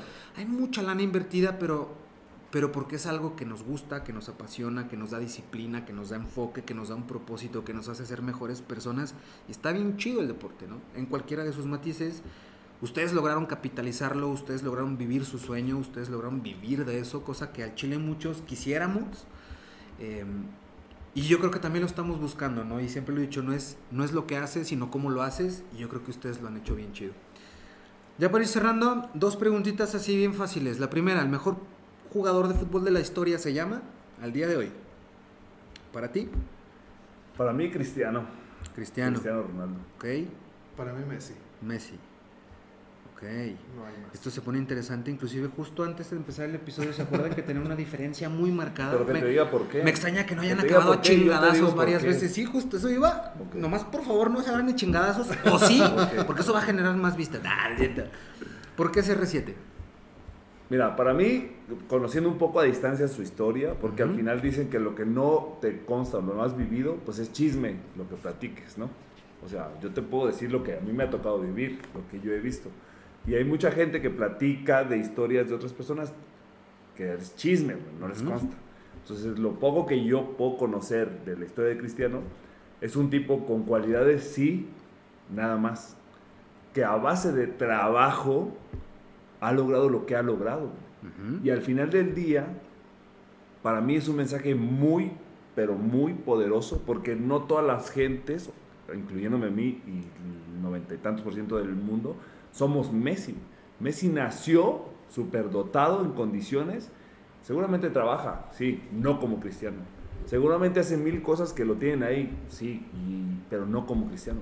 Cristiano tiene menos condiciones, menos habilidades, Según tú.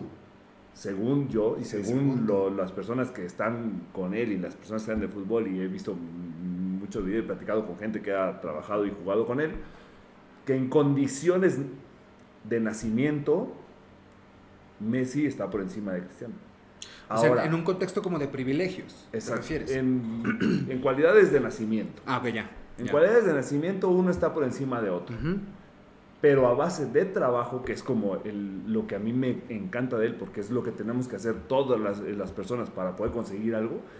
En, en condiciones de trabajo, Cristiano es un monstruo que trabaja más que todos y por eso ha logrado lo que ha logrado, por trabajo.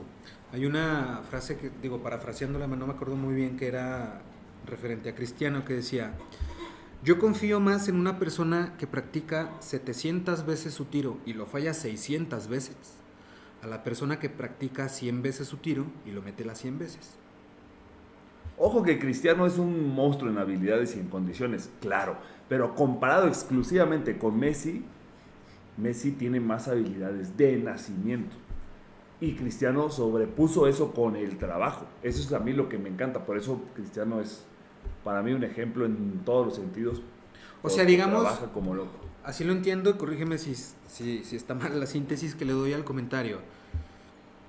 Cristiano tuvo que remar contra corriente y Messi no. Básicamente. ¿Por qué Messi? Mira, creo que sería muy, en, este, en, en esta posición en la que estoy, sería para mí muy, muy tonto y muy simple poder decir, tú me preguntaste para mí quién era mejor, si uno u otro. Ujú. Te contesté Messi. Yo pregunté cuál es el mejor jugador de la historia. No Para cuál mí es Messi. mejor. Para mí Messi. Pero te voy a decir, en, en mi caso, la verdad es que es, es siéntate a ver la tele, porque no los puedo ver en vivo, y admíralo. Ok.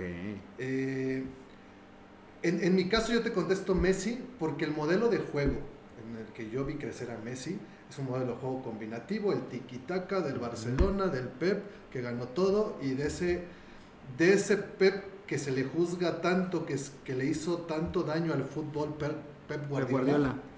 por el simple hecho de que todo el mundo quiere jugar como él, pero nadie lo ha logrado.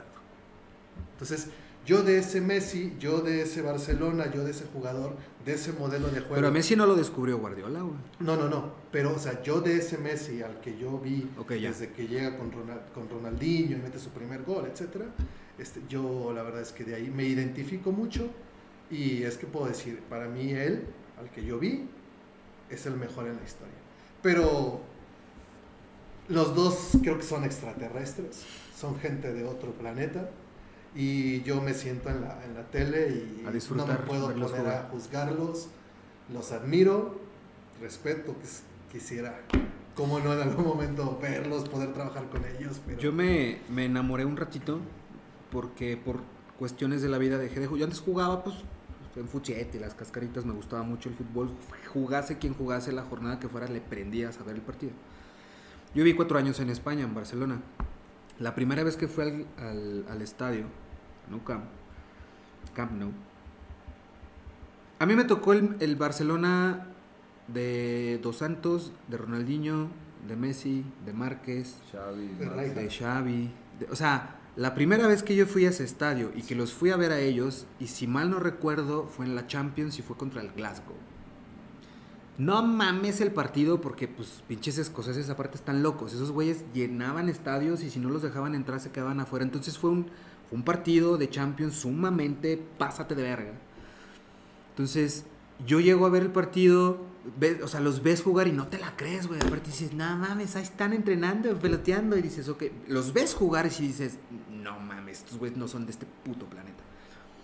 Yo honestamente no podría hacer como una opinión objetiva de quién es el mejor o no con argumentos, porque pues para mí los dos, o sea, no sé, no sé. Messi yo creo que logró el sueño de lo que quieras. De lo que quieras, ¿no? O sea, estos videos que han salido últimamente preguntándole a Messi de Chavito, ¿quién es tu ídolo? Pues Maradona, ¿qué quieres? Ganar un mundial como él. Ah, chingón, conseguido, güey, está, ¿no? Lo que le haya costado. Me, me- me- me queda claro y no tengo dudas que mucho, mucho. Con o sin privilegios, pues es una persona que también trae ese tema encima, ¿no? La siguiente pregunta ya para terminar, la primera, ¿cuál es el mejor de la historia según ustedes? Mira, te voy a contestar con esta. A ver. que me hagas la, la pregunta. En algún momento escuché una frase que a mí me encantó. Y, y decían, por ejemplo, ponían el ejemplo de Jordan, ¿no? Decían que la- la- los tipos más exitosos a nivel competitivo, ¿no? en ese alto rendimiento, tienen más derrotas victorias.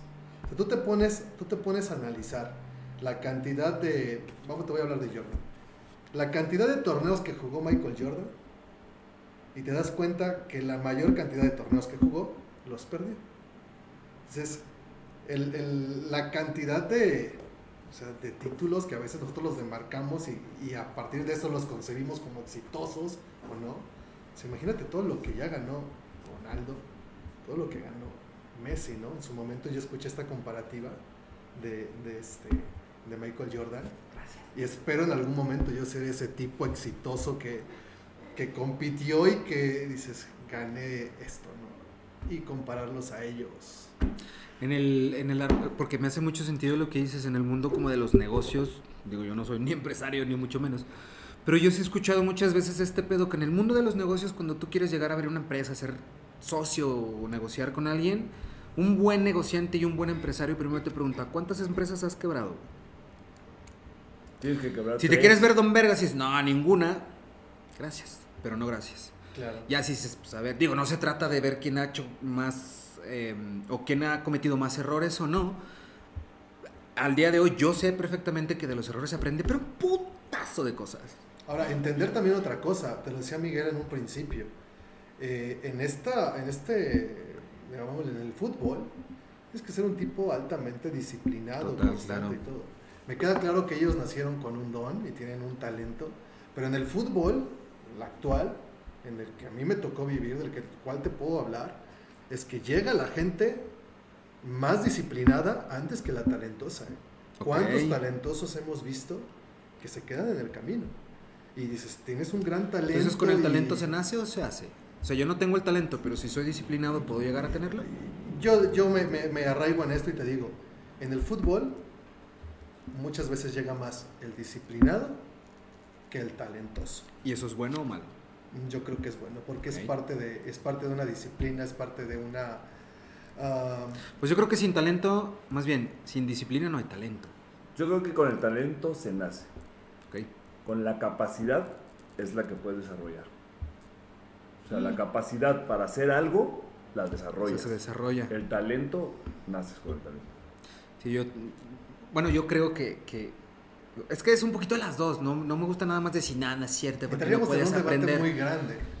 Digo, hoy en día sabemos, por ejemplo, que ya, y si es Rashesh, no me acuerdo el nombre del- de, de- de quien plantea principalmente esta, esta teoría, que es la teoría de las siete inteligencias, o los siete tipos de inteligencias, que ya estás, no es una teoría más, es un, es un estudio per se en desarrollo, de los siete tipos de inteligencias que tiene que ver con la música, con los espacios, con las matemáticas, con lo que ves, con las manos. Entonces, pues hay gente, por ejemplo, si a mí mi hijo me dice que no es bueno en las matemáticas y que no le gustan las matemáticas, mucha gente le pondría un tutor de matemáticas a ese niño.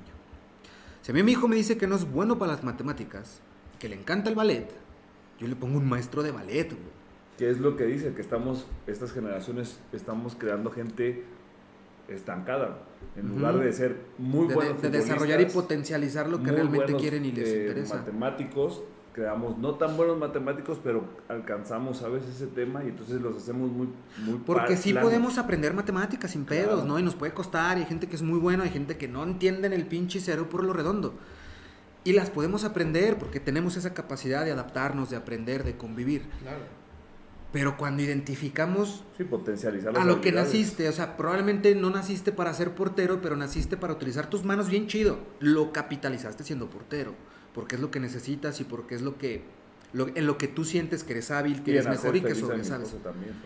Uy, saludos a la esposa, saludos a la esposa de Mike También que, que, pues ha de ser muy feliz. Los pinches manotas que tiene el Mike, ¿cómo no? Pero, pero eso, o sea, la neta que yo sí creo que eh, sí hay cosas para las que realmente nacemos.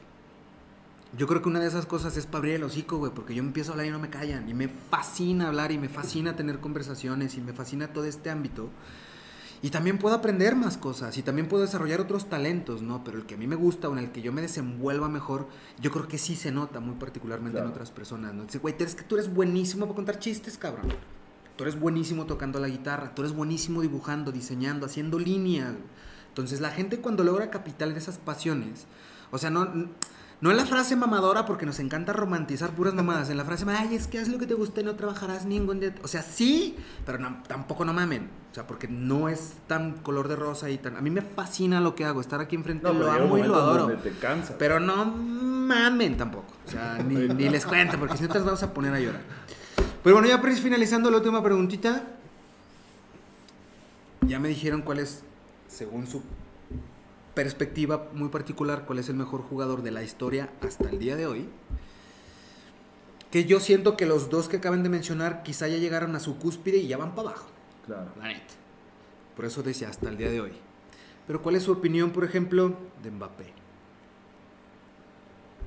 Yo creo que es un tipo igual, muy talentoso, que también trabaja mucho.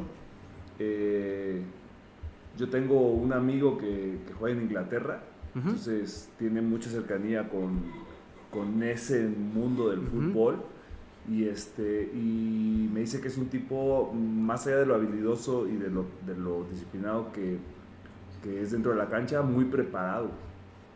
Y para mí eso te da un plus, porque al final del día te hace un deportista más completo. Totalmente ¿sabes? claro. Se hace más completo y se demuestra en sus declaraciones que, que hizo contra, contra el arquero de Argentina. Fue una declaración muy, muy elocuente, muy preparada, ¿sabes? Y, este, y demuestra su preparación. Tiene mucha elocuencia, justo. ¿no? Claro. Y aparte, siento yo que es alguien muy congruente, aparte. O sea, no sé, qu- quiero creer que se enteraron, fue hasta muy sonado este tema que Mbappé se metió en pedos eh, con el tema de los patrocinios y las marcas, porque él dijo, yo no voy a dar entrevistas, yo no voy a hacer comerciales, a mí no me traigan de su pendejo, yo me voy a enfocar en una cosa y que es ganar la Copa del Mundo. Pero que te van a multar, me vale verga, lo pago. No me quiero desconcentrar dando conferencias, dando entrevistas y grabando comerciales para Coca-Cola o quien tú gustes y mandes. No me desconcentren. Quiero estar concentrado porque mi objetivo se llama ganar la Copa del Mundo. Entonces es alguien que es muy congruente con lo que dice, con lo que hace y con lo que, con lo que demuestra también, ¿no? Que no es necesariamente lo correcto.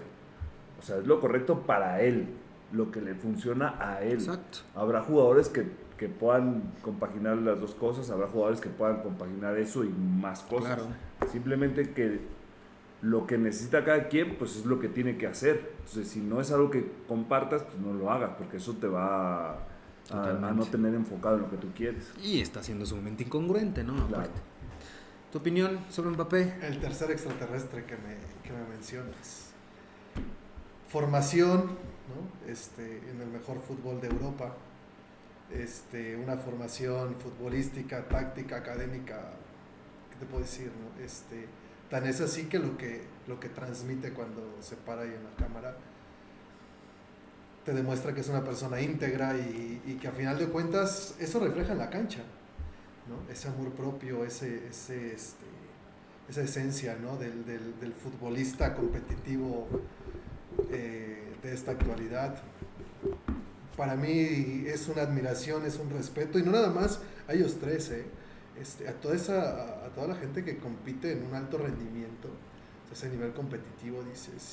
Es que, güey, luego te le patean tan arriba a la vara que no mames, ¿cómo compites con eso? O sea, se vuelve sumamente. Digo, es aspiracional, me queda claro, y es para claro. aspirar a más y más y más. Pero sí, luego te patean la vara con un. Imagínate el central, güey, decir, te va a tocar cubrir Mbappé. No mames. No, Sí, bueno, pero central, sí, ¿no? en todas las épocas ha habido gente que sí sobresale. O sea, Hugo Claro. Sánchez en su momento fue fenómeno. O sea, y un tipo que trabajaba como no tienes una idea. Sí. O sea, al final del día Muy dicen que no hay eh, acciones perfectas, pero sí hay acciones repetidas mil veces que rayan en la perfección. Ok. ¿Me explico? Entonces, si no haces algo, pues no esperes que el día del partido o que te salga bien en algún momento. Entonces, Y es que, a ver, es cuestión hasta de pinches matemáticas y Pitágoras no podría estar equivocado. Es por estadísticas, entre más pinches balones patees, claro. tarde o temprano no va a entrar. Entonces, o sea, es este tema de y confío más, o la frase, palabras más, palabras, confío más en quien practica 700 y falla 600 que el que nomás practica 100 y mete los 100.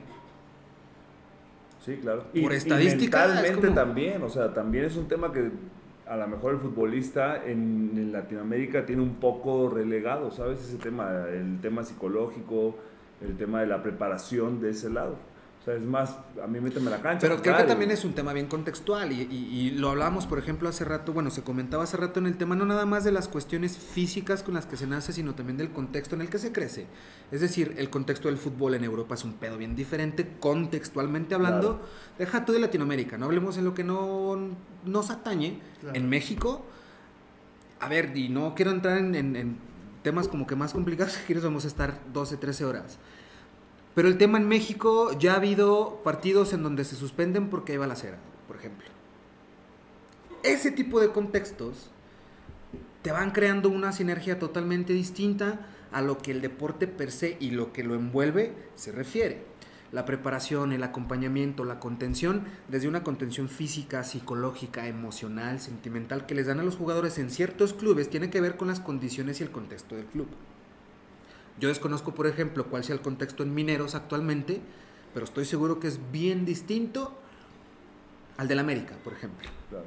Son contextos y hay Claro. herramientas, hay habilidades, bueno, no habilidades, es al final del día contexto, herramientas, la infraestructura que hay para, de- para ejecutar un deporte es bien distinto en el norte, en el sur, arriba y abajo y pues quizá el mejor fútbol del mundo, no sé si esté en Sudamérica o esté en Europa o esté donde esté, pero partimos de contextos.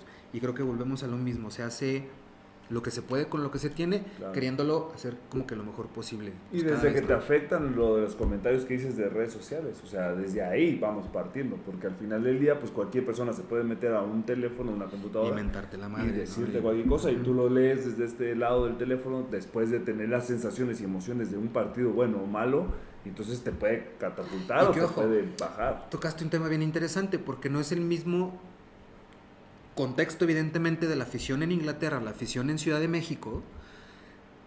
Y el tejido social es bien distinto y es en un contexto bien diferente del tejido social, pero que eso impacta, o sea, la afición impacta evidentemente con su club. Claro. Y el contexto y el tejido social, según su contexto, es la reacción que van a tener hacia con su club también, ¿no? O sea, aquí pudiera ser muy fácil inclusive, porque yo lo he visto y creo que lo hemos visto, y no sé inclusive si te haya pasado, que la banda hasta en redes sociales te amenaza de muerte, güey. Donde te vea, hijo de tu puta, te ponen tres plomazos. Aquí es bien común, güey. En algún momento, me- no voy a decir el club, pero en algún momento eh, filtraron, que el club está pasando por un, un gran momento de resultados y filtraron las, las este, ¿cómo se llama? ¿Alineación? No, las, las direcciones, las direcciones de algunas de, Uh, de casas de algunos de nuestros de- delicado, de, algunos jugadores Ajá. y este y, y pues comentaban el que quiera mandarle un regalito a fulano a fulano pues esta es su dirección y así. Entonces si llega un momento donde dices bueno pues hay un límite no sabes del dentro de la cancha donde te pueden decir me gusta lo que hiciste no me gusta lo que hiciste eres malísimo o eres buenísimo y hasta ahí debe terminar. Entonces eh, ya cuando la gente pasa eso, afortunadamente pues se queda nada más en redes sociales y ahí, ¿sabes? Se entienden muchas cosas, pero sí hay mensajes que pueden ser desde muy halagadores hasta donde te dicen que no salgas de tu casa, porque si no... eh, Y también redes sociales, honestamente, polarizan mucho. Pero, pero bueno, ese es otro tema. Mira, una, se puso buena la plática, llevamos hora y media, ¿Cuánto nos fíjate. echamos? ¿Hora y media? Hora y media llevamos, mira, ahí dice más o menos que llevamos hora y media. Pero bueno, yo así, Miguel, qué gustazo tenerlos por acá. Muchas gracias por haberse dado la chancita, el espacio de, de- de venir a echar la platicadita al estudio. Su casa, sus micrófonos, regresen cuando quieran.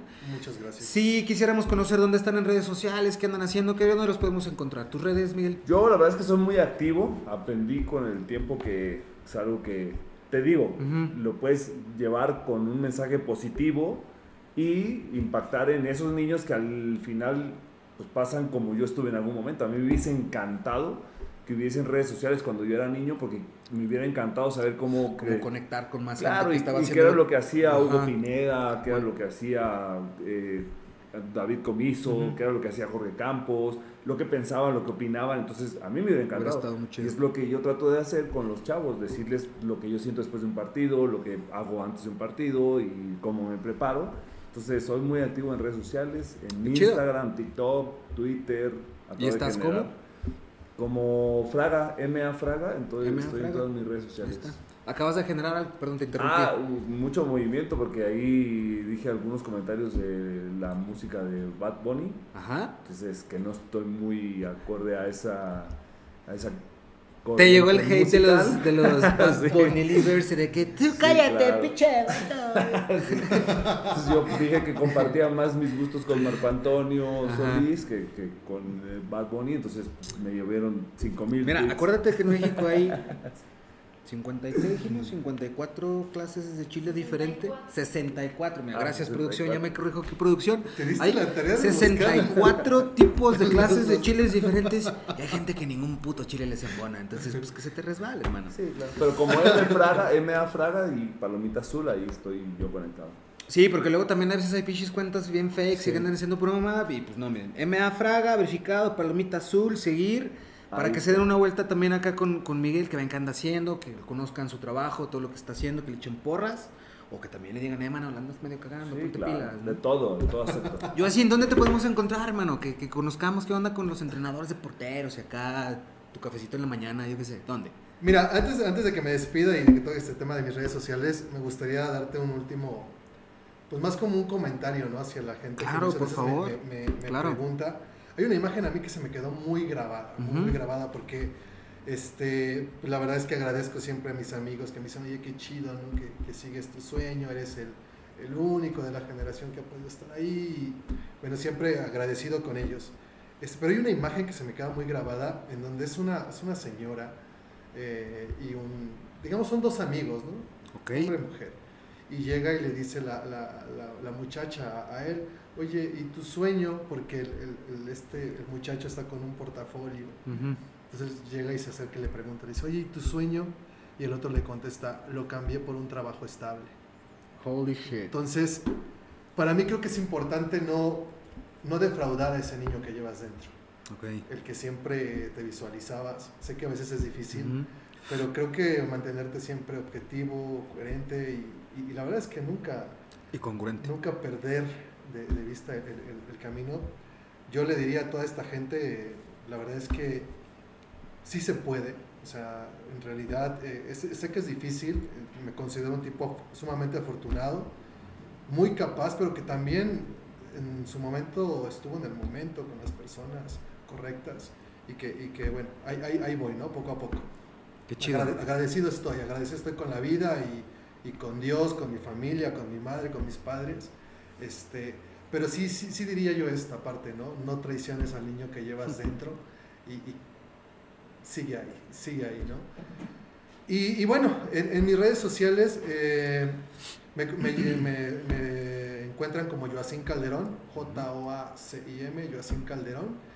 Este, en YouTube intento subir mucho mi, mucho mi trabajo. Ok. Ahí van a poder ver el, el trabajo que yo hago con los porteros, con Mineros, con Miguel, con Oscar González, con Leo, Toño, Alfonso.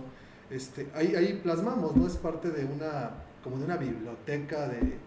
eh, Pues para dejar testimonio de lo que se está Y haciendo. también como un reporte, ¿no? Y al final de cuentas también darle a conocer a la gente Claro. de cómo, cómo- cuál es mi verdad, Claro. cómo los entreno, Tu cómo- perspectiva. cómo ¿no? entrenan. Ajá. Y si en algún momento a alguien le sirve, pues dices, bueno, este, Y ¿por que no? tenga pruebas de de decirle a sus hijos que, que me trabajó. Para que no, te lo juro, yo entrené una vez con Miguel Fraga y así nacieto, papá, mira. sí, exacto. Facebook igual, estoy como Joacín Calderón, este, Instagram, Joacín Calderón punto entrenador, porque me hackearon ahí mi, mi, mi, este, mi otro Tu cuenta. Insta, sí, mi otra cuenta, Joacín Calderón, esa ya no es, Joacín Calderón punto entrenador, YouTube, TikTok igual, Joacín Calderón, este, y un gusto, un gusto hermano, la verdad es que No, hombre. me la pasé, me la pasé a todo dar, no tenía el gusto Qué de chido. conocerte, y No, hombre, pues, un encantado de platicar contigo, y con toda la gente que te sigue, que es mucha. Y bueno, que sepan que también la otra es que... A las tres personas que me siguen, los A ver, si pinches nos, amo. a ver si nos Gracias. llevamos unos, unos tantos para nuestras redes sociales. ¿sí? Ah, bueno, es que esa, esa es la idea. A ver, y yo siempre los he dicho, eh, una, una manera que, que- bueno, a ellos no tanto porque ellos no son generadores de contenido digital, pero una manera que nos pueden ayudar a, a todos nosotros y en redes a los generadores de contenido es súper fácil, es con un par de clics. Entonces, suscríbanse a los canales, sigan eh, a Miguel, a Joacín. No les cuesta más que un par de clics. Suscríbanse al canal de Inquisition Media de la Cacerola Podcast, porque créanme, eso nos ayuda mucho, muchísimo. Claro. Compartan el trabajo, compa- si algo les gusta, compártanlo, qué chido. Y si no les gusta, también es muy válido comentar, pues, pues no me gusta. Y si no quieren, pues tampoco no comenten, no pasa nada, ¿no? Pues qué chingos me importa si les gusta o no. Nada, no es cierto. Pero yo creo que comentar sin hate, porque lo hablamos hace rato, es bien fácil aventar hate estando en un pinche teléfono y ser activista de sofá y de pinches putos. Pues es bien fácil. Pero es muy válido el decir no me gusta tu trabajo, no me gustó cómo portereaste hoy. Es súper válido porque también ese tipo de crítica, si es una crítica constructiva, bienvenido. Yo siempre les he dicho, méntenme la madre si quieren. Pero, pero también sean congruentes ustedes con lo que dicen y con lo que hacen. Entonces, pues eso, pásense a las redes de, de Joacín, de Miguel, para que vean lo que andan haciendo, que sigan su trabajo, que, que, que vean también esta filosofía de vida tan chida que tienen. Que hablando de filosofías, el comentario que nos hacías ahorita para el cierre, a mí me hace un chingo de sentido, güey. Yo fui Godín eh, como por ocho años más o menos de mi vida y eventualmente dije, yo no quiero estar en un escritorio atrás toda mi puta vida. Y empecé a perseguir mi sueño y mi sueño se empezó a ver materializado en todo esto, güey. Lo estás viendo aquí, ¿no? Entonces sí me hace mucho sentido, te sigo perfecto el hecho de que digas, sabes que cambié mi sueño por un trabajo estable. Ojo, un trabajo estable, lo que sea que eso signifique para Muy ustedes. ¿eh? ¿eh? Muy y que, exacto, o sea, hay veces, y yo lo platicaba y lo he platicado inclusive un par de veces aquí que han estado cantantes, artistas, emprendedores. A veces las responsabilidades nos comen, ¿no? Y uno tiene que resolver, güey. Y de repente ya te encuentras con un hijo, con dos, o con un pedo metido ahí en medio, y tienes que resolver, y tienes que resolver en ese momento, y tienes que hacer sacrificios. Yo creo que todo mundo hemos hecho un chingo de sacrificios para estar en donde estamos. Entonces, también de eso se trata el, saberse, y lo decíamos hace rato, el saberse sacrificado, el saberse errado, con humildad aceptar que, que la cagaste y también saberte que hiciste un chingo de sacrificios para que disfrutes lo que estás teniendo. Porque Claro. si no pierdes perspectiva y pierdes brújula y como que entonces te pierdes en el camino y terminas con un pinche maletín renegando que vas a las 8 de la mañana emputado en el tráfico porque encima vas a llegar tarde y te van a poner un cague. Pero ustedes son quienes tienen la última decisión. Yo sí, Miguel, muchas gracias nuevamente. Su casa, su estudio, regresen cuando quieran. Muchas gracias. No, gracias a ustedes. Agradecido y también algo más, ¿eh? La verdad es que no me no quiero dejar atrás mineros de Zacatecas, su casa. Gracias. Este, invitar a todos los zacatecanos que sepan que, que hay gente este, que ama, ama Zacatecas y que le están invirtiendo y le están apostando a, tanto a- al club para darles alegrías que, que hoy tanta falta nos hace, ¿no? Al pueblo ahí Totalmente, zacatecano. claro. Este, y agradecerte, agradecerte a ti y a toda la gente que nos escucha, Qué que nos ve. Un placer estar aquí contigo. Muchas gracias también, Miguel. Y mira, fue un placer estar Ahí tráiganse a la banda, luego se ven los demás aquí echamos el cotorreo con Club Claro, Mineros. claro.